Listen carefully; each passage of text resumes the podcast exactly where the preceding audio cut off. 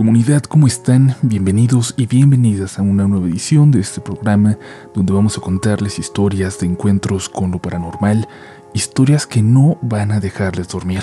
A menos que, como ya les he dicho, seas una de esas personas muy raras, de esas que se duermen con historias de fantasmas.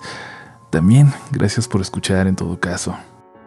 Las historias de hoy son interesantes porque van a darle la vuelta a algunas cosas que ya creemos que tenemos como muy establecidas en nuestro pensamiento sobre la subida del muerto o sobre casas embrujadas, por ejemplo.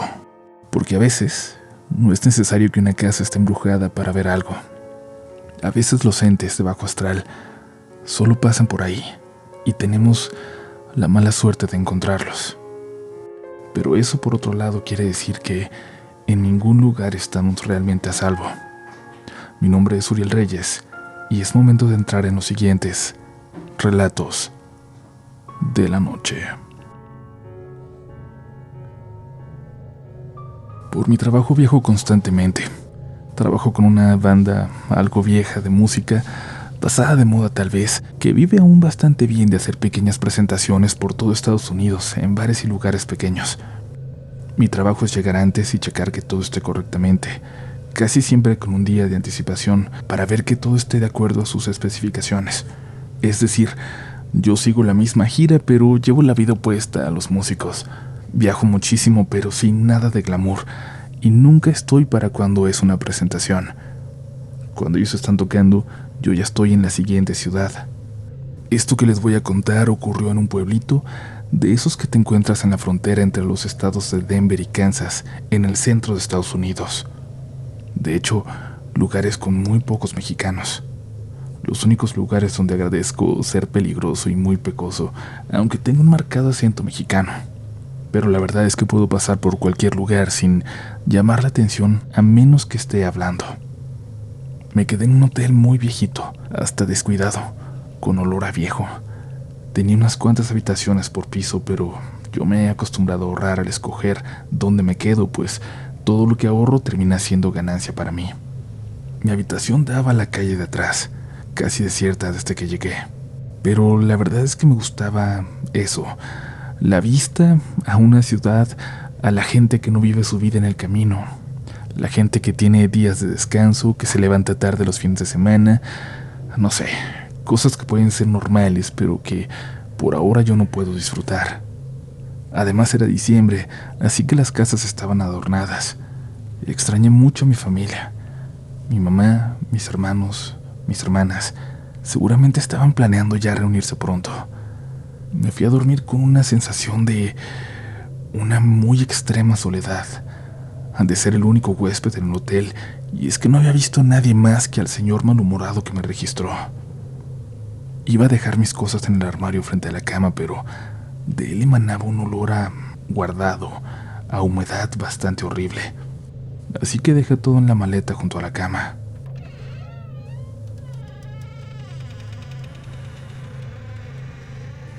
Algo me despertó en la madrugada, pero no me podía mover. Escuché cómo alguien salía del armario. Abrí los ojos, pero el cuerpo no me respondía. Maldita sea, pensé. Bonito lugar para tener la primera parálisis del sueño de mi vida. Estaba listo. Sabía que no tenía que preocuparme, que todo era una pesadilla, que, que mi cerebro seguía soñando, pero se veía sumamente real.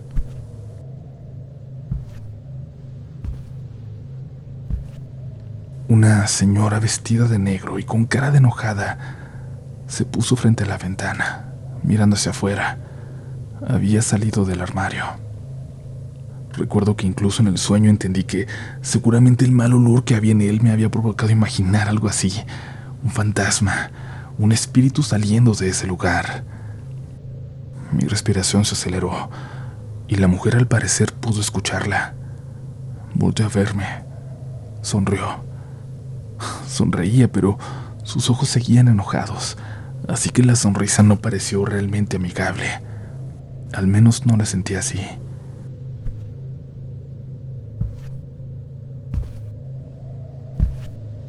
Se acercó a mí pidiéndome que me callara con el dedo y luego estiró sus manos hacia mí. Cerré los ojos, los apreté y empecé a llorar. Por más que fuera un sueño, que se me hubiera subido el muerto, era una sensación horrible. Pero no me tocó. Escuché que regresó al armario y cerró la puerta.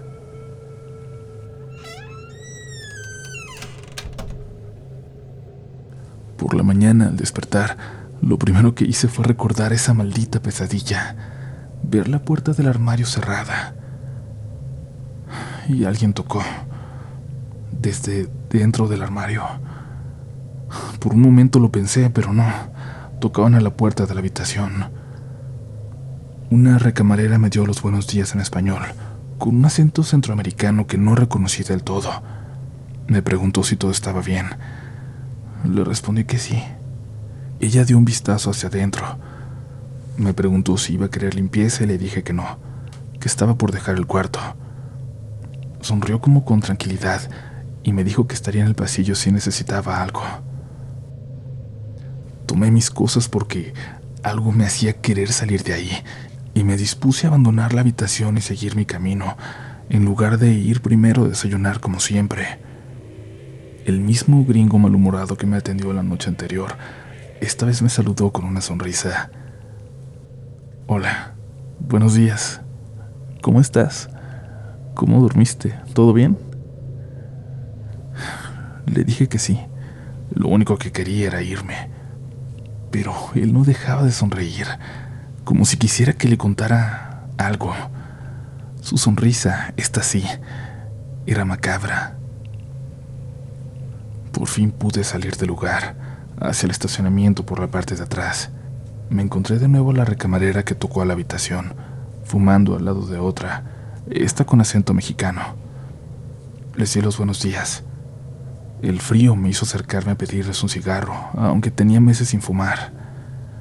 Nos preocupamos porque te dieron el cuarto de la vieja. Siempre que vienen mexicanos los manda para allá. Perdón, les respondí, sin entender del todo lo que me acababan de decir. ¿No te despertó en la madrugada? La señora que se escucha en el armario. No, nada. Dormí muy bien. Les dije. Las dos me sonrieron mientras apuraban el cigarro, como si no me creyeran. Me dijeron que tuviera buen camino, mientras entraban de nuevo a trabajar. Yo subí a mi carro y no quise decirlo, no quise ni pensarlo, pero en ese momento supe que, que aún no he vivido una parálisis del sueño, que lo que pasó esa noche fue otra cosa, fue real. Hola Uriel, soy una fiel seguidora de tu canal y esta vez fui yo la protagonista. Mi historia es un poco larga, pero espero que les guste. Fue una noche de octubre, justamente dos días antes de la noche de brujas. Me encontraba con mi pareja viendo películas. Se nos fue la tarde tan pronto que no vimos la hora hasta que nos dio hambre, así que decidimos salir a comprar algo para cenar. Nuestra casa tiene un departamento en la parte de arriba, del cual las escaleras están pegadas a la pared justo en la entrada del portón. Nuestro auto se encontraba en el garage, justamente en la parte de atrás, un garage muy grande. Las luces estaban apagadas, y solo encendimos la de la parte donde estaba el auto. Salimos de la casa. Mi pareja se dirigió al auto y yo hacia el portón para abrirlo. Y justo ahí, mientras caminaba hacia él, sentí algo extraño en todo mi cuerpo, como si algo me llamara, como si algo me hiciera voltear hacia las escaleras. Al hacerlo vi algo, algo que no era muy claro al principio, una oscuridad profunda que estaba subiendo por ellas. La única forma de explicarlo es es que era algo más oscuro que la noche. Le grité a mi pareja que había algo ahí. Algo estaba subiendo, pero él no vio nada. Me preguntó qué era y yo no le pude decir. Solo me quedé paralizada. Él se acercó a mí para tranquilizarme, pero justo en ese momento escuchamos un rechinar en el carro, como si algo pesado se hubiera puesto sobre él. Y él se detuvo un momento, pero luego corrió hacia mí. Aunque quería tranquilizarme, de pronto el miedo se sentía en el ambiente. Lo sentíamos los dos. Sentí que las piernas me empezaban a dormir. Empecé a sentirme entumida y le pedí que por favor saliéramos de ahí. En la calle yo esperaba ver coches, escuchar el sonido normal de estar afuera, pero lo que experimenté solo lo había visto en películas de terror. No sentía el viento, no escuchaba el sonido de los autos. Fue como si el tiempo se detuviera. Mi pareja salió conmigo intentando tranquilizarme y decidimos mejor caminar y buscar algo de comida ahí cerca. Queríamos distraernos, ver vida, algo que nos devolviera la normalidad pero nunca nos imaginamos lo que nos esperaba al volver. Habíamos logrado olvidarnos un poco de lo que pasó. Ya no íbamos pensando en eso al menos, pero al abrir la puerta, al fondo del garage, estaban dos sombras largas, muy altas. Pero solo eso, sombras. Mi pareja prendió y apagó la luz pensando que era nuestra imaginación, la sugestión por el susto que nos habíamos dado, pero no. Las sombras estaban ahí también cuando prendía la luz. Lo peor era que cada que volvía a encenderla, parecían acercarse más y más. Salimos corriendo y esa noche dormimos con mi mamá. No volvimos a tener esa sensación ni a experimentar nada raro. La casa no está embrujada. Es muy extraño. Es como si eso hubiera ido pasando por ahí y tuvimos la mala suerte de mirarlo.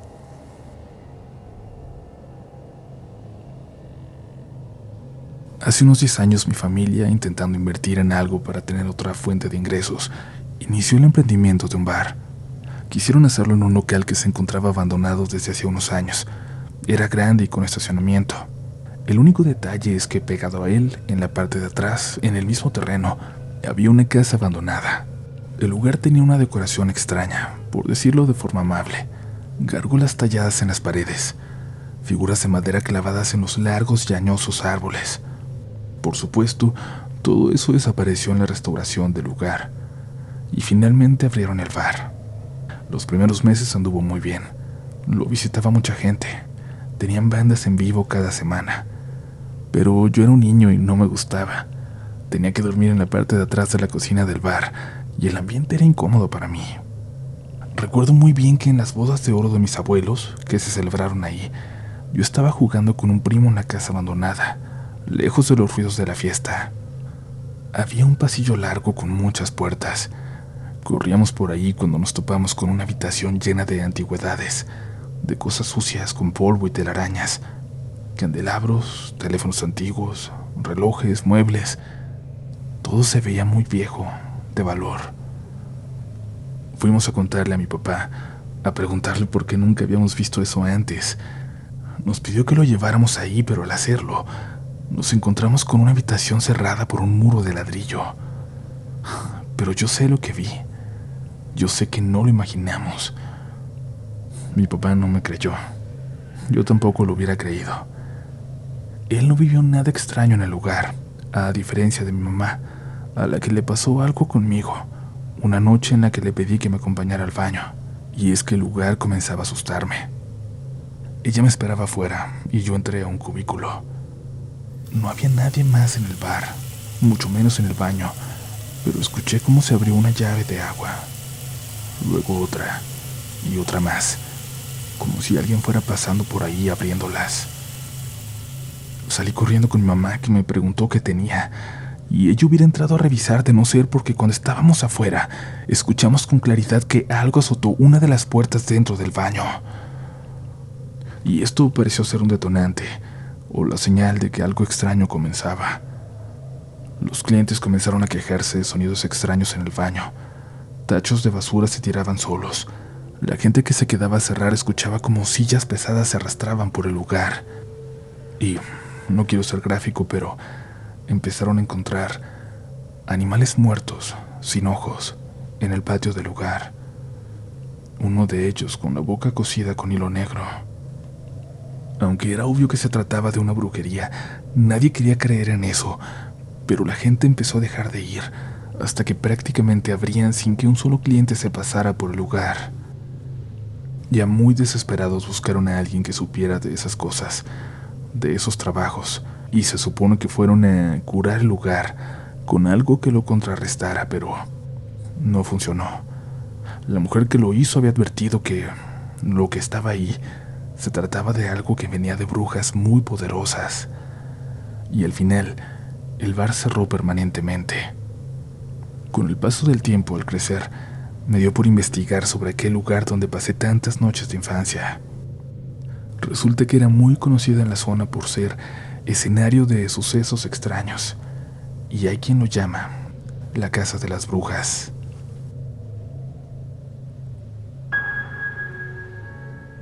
Gente, comunidad, muchas, muchas gracias por seguir por acá. Recuerden suscribirse al canal si todavía no lo hacen, activar las notificaciones para que no se pierdan ninguna nueva historia, independientemente de la plataforma donde nos escuchen.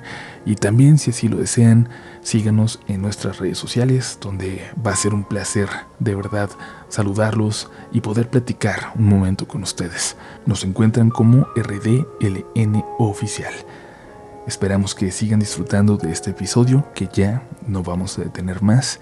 Se acabó el descanso, es hora de continuar con la que es probablemente la historia más fuerte de esta noche.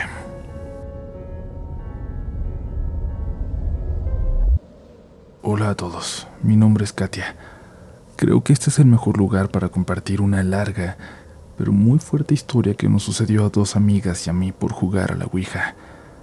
Por cuestiones que ya van a entender, no voy a decir sus nombres. Una se llamará Liliana y mi mejor amiga Mariela. Todo inició hace más o menos 18 años, cuando iba en segundo año de secundaria. A mis amigas y a mí nos gustaba mucho lo relacionado con la brujería y todas esas cosas paranormales. Hubo un tiempo que nos adentramos en ese mundo esotérico mucho y como las tres íbamos en el mismo salón, realizábamos pequeños conjuros para probar exámenes o para que el muchacho que nos gustaba nos hiciera caso. Y claro, nunca funcionaron, pero lo tomamos más como un juego que como otra cosa. Se nos ocurrió que para tener mejores resultados, podíamos jugar a la Ouija. Así que hicimos una con hojas de nuestros cuadernos y jugábamos en horas de recreo. Pero por supuesto, tampoco nos dio resultado. Optamos entonces por otra opción, la cual fue pedirle a unos amigos del taller de carpintería de nuestra escuela que nos fabricaran la tabla. Se rieron de nosotras y nos hacían burla diciéndonos que éramos brujas, pero igual aceptaron hacernos el favor. Al pasar dos días, por fin nos entregaron la tabla. Lo primero que hicimos mis dos amigas y yo fue irnos a un salón de clases vacío en horas de recreo, y por fin tuvimos resultados. Al hacer ciertas preguntas, el puntero del tablero se movía solo, aunque aún teníamos la sospecha de que no estaba pasando nada raro y que una de nosotras era quien hacía los movimientos. Por varios días ese fue nuestro único entretenimiento, hasta que Liliana dijo que ya era suficiente para ella, que ya le estaba dando miedo jugar esas cosas. Eso marcó una distancia entre ella y nosotras dos, al punto que prácticamente nos dejó de hablar porque ya no quería tener nada que ver con la tabla. Mariel y yo seguimos jugando por días, semanas, pero conforme pasaba el tiempo, fui teniendo pesadillas todas las noches. Incluso me empecé a sentir débil de salud. Se lo comenté a Mariela y me dijo que yo exageraba, e insistí en que siguiéramos haciéndole preguntas, hasta que le dije que no. La convencí de que tiráramos la ouija y la lanzamos a un terreno baldío, no muy lejos de nuestra escuela. Ella y yo siempre fuimos las primeras que llegábamos al salón, y lo raro fue que al segundo día después de tirar la tabla, al llegar, la Ouija estaba sobre el lugar de Mariela. Nos quedamos viendo y las dos nos hicimos la misma pregunta. ¿La trajiste tú? Ambas respondimos que no, y quisimos concluir que los mismos muchachos que nos hicieron la tabla la habían encontrado y nos estaban jugando una broma. Tras lo sucedido, Mariela se llevó la tabla a su casa. Yo le dije que estaba loca, que mejor la quemáramos, pero me dijo que ella la destruiría en su casa. Y la verdad, no le creí. Yo notaba que ella ya tenía una obsesión por estar jugando con ella. Pasaron los días y cuando le pregunté si en realidad se había deshecho de ella, me dijo que no, que lo jugaba cuando estaba solo en su cuarto, que prendía velas y seguía las instrucciones que le iba dando para contactar con otros espíritus. Me dijo también que compró un libro que leía por la madrugada, entre otras cosas extrañas que hicieron que mi propia amiga me diera miedo. Ella ya solo quería hablarme de la tabla, y yo ya estaba harta. En mi propia casa sentía que me observaban. Nunca me sentía realmente tranquila. Me separé de Mariela un poco, pero no perdimos contacto. Un día me llamó a mi casa.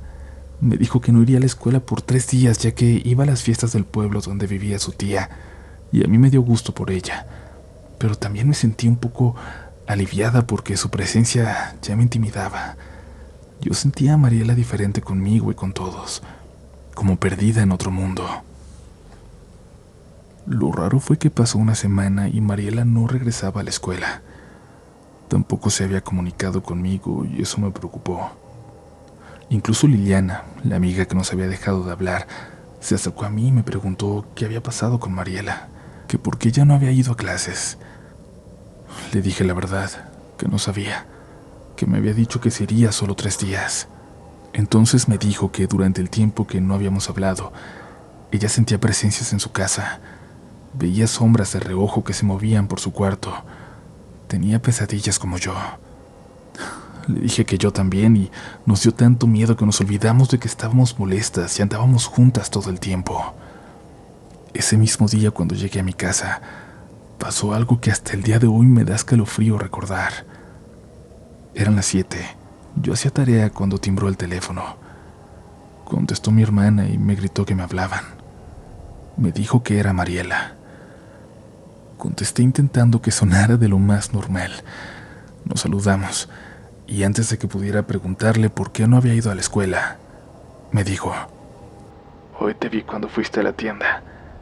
Llevabas de la mano a un niño que traía un overol y una camisa roja, y tú traías puesta una blusa rosa con un pantalón de mezclilla. Eso era cierto. Media hora antes de su llamada fui con mi sobrino a la tienda y los dos vestíamos tal como ella dijo. Le pregunté qué se había pasado por mi casa, por qué no me había saludado. No pasé por tu casa. Entonces, ¿cómo me viste? Yo te puedo ver, aunque no esté ahí. Sus palabras me dieron miedo, pero lo que me lava más la sangre era que mientras ella hablaba al fondo, se escuchaba como una voz diabólica como si estuviera alguien más con ella con una voz gutural pero imposible de entender. Le preguntaba qué le pasaba, qué tenía, pero ella se empezó a reír de mí a carcajadas. Después comenzó a insultarme y a maldecirme con palabras que ni siquiera sabía de dónde había sacado, y la voz demoníaca no dejaba de escucharse al fondo. Ya deja de bromear, le dije, y sus carcajadas volvieron a escucharse. Después escuchaba su voz normal por un momento y ella me pedía que la ayudara. Colgué. Estaba molesta con ella porque una parte de mí quería convencerse de que todo era una broma. Pero más que molesta, el pánico, un escalofrío invadía mi cuerpo porque algo me decía que todo era real, que algo serio le estaba sucediendo. Dejé descolgado el teléfono. Le dije a mis hermanos que si me volvía a marcar Mariela, no me la pasaran, que estaba muy rara. Dieron las 10 de la noche y de repente me dieron muchas náuseas sin explicación. Corrí al baño y vomité algo de color negro. Uno de mis hermanos me acompañó porque hasta este punto me daba mucho miedo estar sola. Y él estaba igual de confundido que yo. Me preguntó qué diablos había comido como para haber vomitado así. Y no había comido nada raro Peor aún, yo sabía que algo no estaba bien. Al día siguiente volví a la escuela y a media clase llegó alguien. Le dijeron a la maestra que si podían hablar conmigo. Me saqué de onda porque cuando salí del salón vi a la mamá de Mariela. Su cara denotaba preocupación y me preguntó qué a qué habíamos estado jugando Mariela y yo. Le dije que a nada, pero tenía tanto miedo que mi cara delató descaradamente que mentí. Me volvió a preguntar, y entonces le confesé que habíamos estado jugando a la Ouija, que Mariela estaba muy rara. Me dijo algo que nunca podré olvidar. Voy a pedirte que no hables más con Mariela. No es ella. Entonces la señora me platicó lo siguiente. Me dijo que cuando Mariela se fue con sus tíos a las fiestas, se llevó una mochila donde al parecer llevaba la tabla y un libro. La casa de sus tíos es un rancho donde tienen vacas, y ahí en uno de los corrales salió en la madrugada a jugar. Cuando amaneció la encontraron desmayada, entre velas consumidas por completo. Decidieron regresar a la casa de sus padres, y ahí al llegar durmió toda la tarde. Al anochecer sus padres aprovecharon que seguía dormida para salir a comprarle medicamentos. Tan solo fueron a la farmacia a la vuelta, pero al volver, la casa estaba abierta. Los sillones estaban rotos, la mesa volteada, los cuadros de las paredes rotos. Parecía que un huracán hubiera pasado por ahí.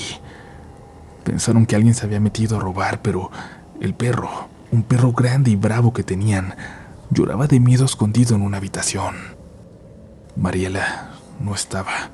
La buscaron por todas partes y al final la encontraron porque siguieron su risa. Estaba arriba de un árbol enorme que tenían en el patio. Parecía un animal salvaje que gruñía y hacía ruidos extraños que no parecían humanos. No podían bajarla, pero ella después de un rato cayó al suelo desmayada. La llevaron al hospital.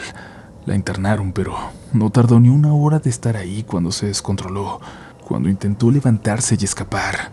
Los médicos dijeron que gritaba horrible, pero sobre todo que ni siquiera entre varios médicos y enfermeros habían podido sujetarla.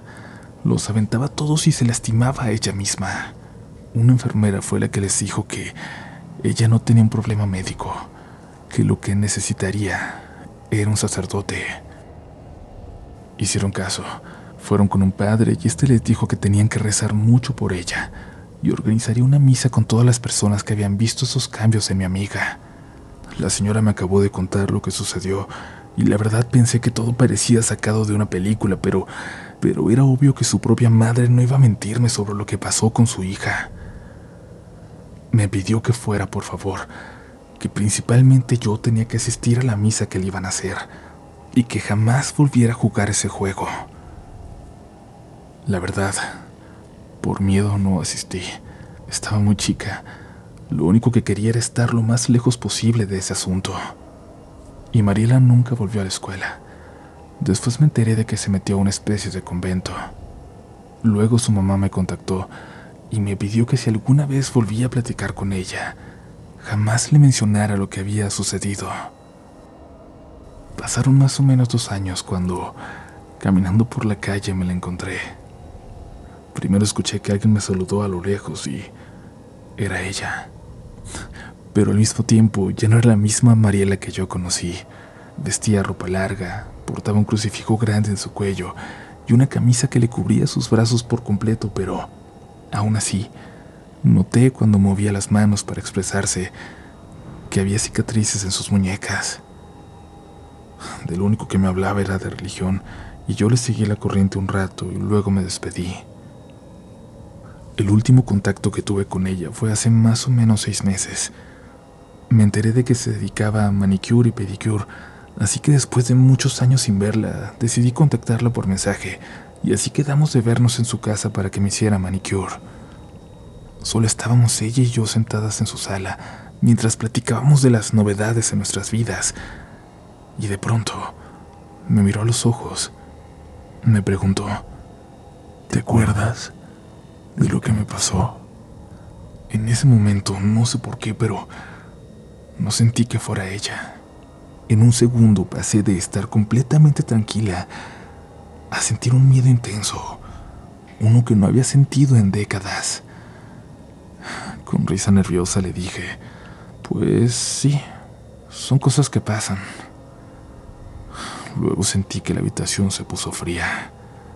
Quise evadir el tema preguntándole otra cosa, pero entonces su perro se levantó y empezó a verla fijamente, pero no como un perro ve a su humano. Parecía que estaba a punto de ladrarle, que no la reconocía. No entiendo por qué nunca le he caído bien a este perro. Se quedó mirándolo y yo rápidamente intenté preguntarle otra cosa. Al hacerlo pareciera que la hice volver a sí misma y seguimos platicando como si nada, pero busqué una excusa para irme pronto. Hoy pienso que Mariela siempre seguirá siendo mi mejor amiga, aunque no estoy segura. si ella realmente sigue siendo ella.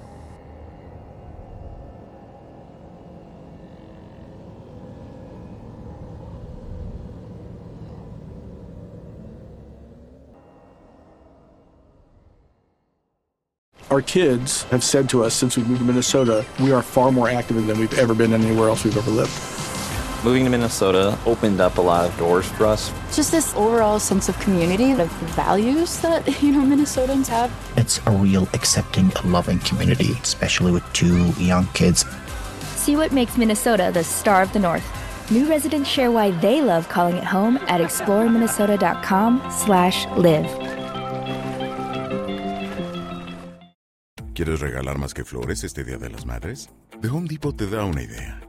Pasa más tiempo con mamá plantando flores coloridas, con macetas y tierra de primera calidad para realzar su jardín.